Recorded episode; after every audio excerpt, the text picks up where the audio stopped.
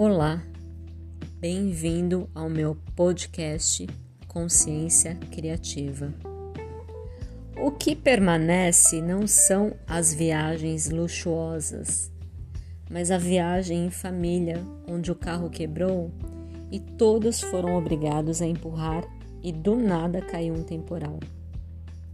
O que permanece não é a cama king size que ocupa 30% do quarto e aumenta a solidão mas o beliche, onde alguém dormia na parte de cima, e as conversas em tom baixo para não acordar o restante do quarto, e riso sempre tinha habilidade de escapar.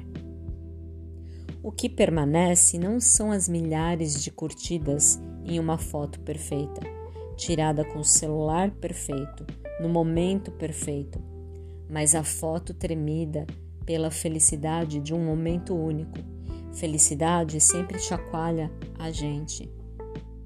O que permanece não são as declarações de amor públicas feitas para uma plateia, mas as tentativas de mandar uma mensagem com poucos caracteres para alguém na madrugada e a espera pela resposta proibia todo o sono. O que permanece não é o voo de helicóptero, mas voar em um balanço amarrado em um galho de infância. O que permanece não é a quantidade de pessoas que deitaram na sua cama, mas quando você sonhou com alguém pela primeira vez. O que permanece não são os carros que você dirigiu na vida, mas a primeira vez que desceu em uma ladeira de bicicleta. O que permanece não são os pratos da alta gastronomia mas um almoço comum de domingo na casa de vó.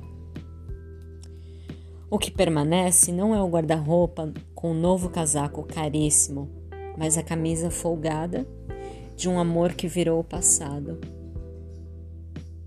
O que permanece não são as calçadas das viagens internacionais, mas aquela calçada em que a gente ralou o joelho e aprendemos a importância da dor. Percebe? Só as coisas grandiosas não são levadas pelo vento. Até logo, um beijo e namastê.